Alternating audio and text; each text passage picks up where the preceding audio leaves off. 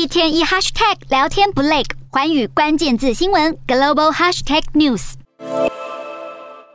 今年是香港回归中国的第二十五周年，是中国高举“一国两制”的重要里程碑。新人新政，新任特首李家超正式上台后，如何展现管制香港的能力，北京当局都在看。当然，警政系统出身的李家超，外界认为他除了会遵循中央的意志之外，更会落实严格。惩治香港的相关做法，值得关注的是，李家超的新内阁名单已出炉，名单清一色是中央属意的人选，从严治港路线已毫无悬念。今天的国际新闻评论要来谈谈李家超在七月一日宣誓就职后，强化对香港进行管制，香港的国际化何去何从？以名不符实的港人高度自治，中国又会如何自圆其说？李家超以唯一候选的姿态登上香港特首宝座，除了是来自中共中央的拍板之外，更重要的是李家超的铁腕风格。这对北京当局来说是有助于压制香港过度自由的社会氛围，同时保持形式上的一国两制的运作模式，尤其是成为爱国者治港的样板。从李家超在反送中运动所采取的强硬手段，可以想象的是，倘若香港再次出现集会游行，也难再呈现过往激情抗争的一面，更遑论有议论声音出现。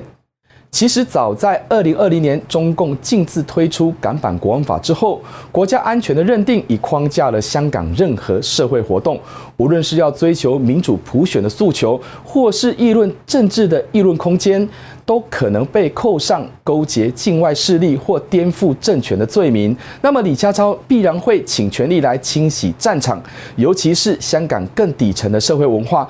这恐怕不只是在制度上限制参政权的做法，而是如何落实政治洗脑的爱国意识，才能确保香港社会符合专制体制下的稳定。而对李家超来说，能顺势当上特首，势必会表现给中央看，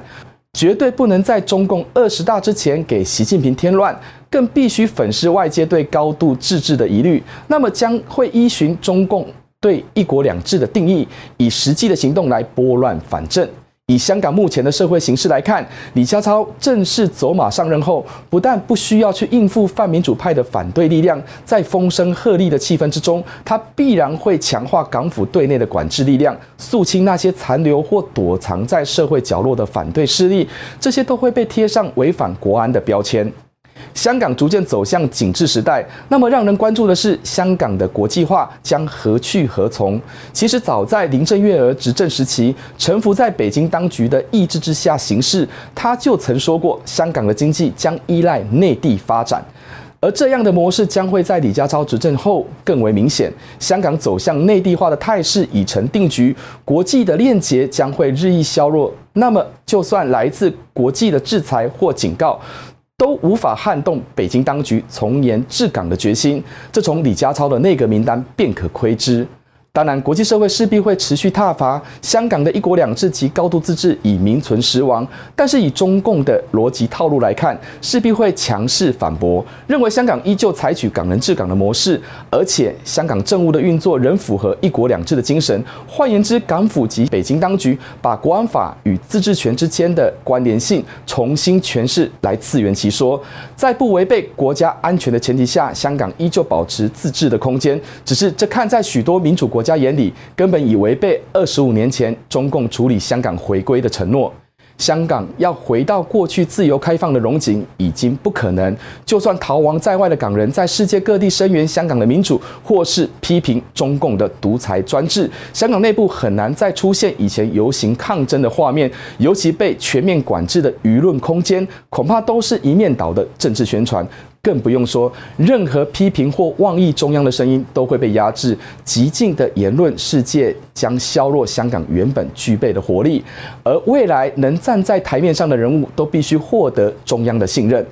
李家超的内阁团队除了留用前朝执政时期的官员，也有被北京当局认可拔擢的人选。新的执政人士必然会展现新官上任三把火的气势。而当前正处在中共二十大正式揭幕之前，李家超所领导的港府势必会严防社会出现任何不稳定的迹象。那么超前部署打压疑似泛民主派人士来祭旗相关动作，极有可能会在七一香港回归二十五周年纪念日之后展开，可以说香港难以回避走向更封闭的状态，而这也是一国两制下的宿命。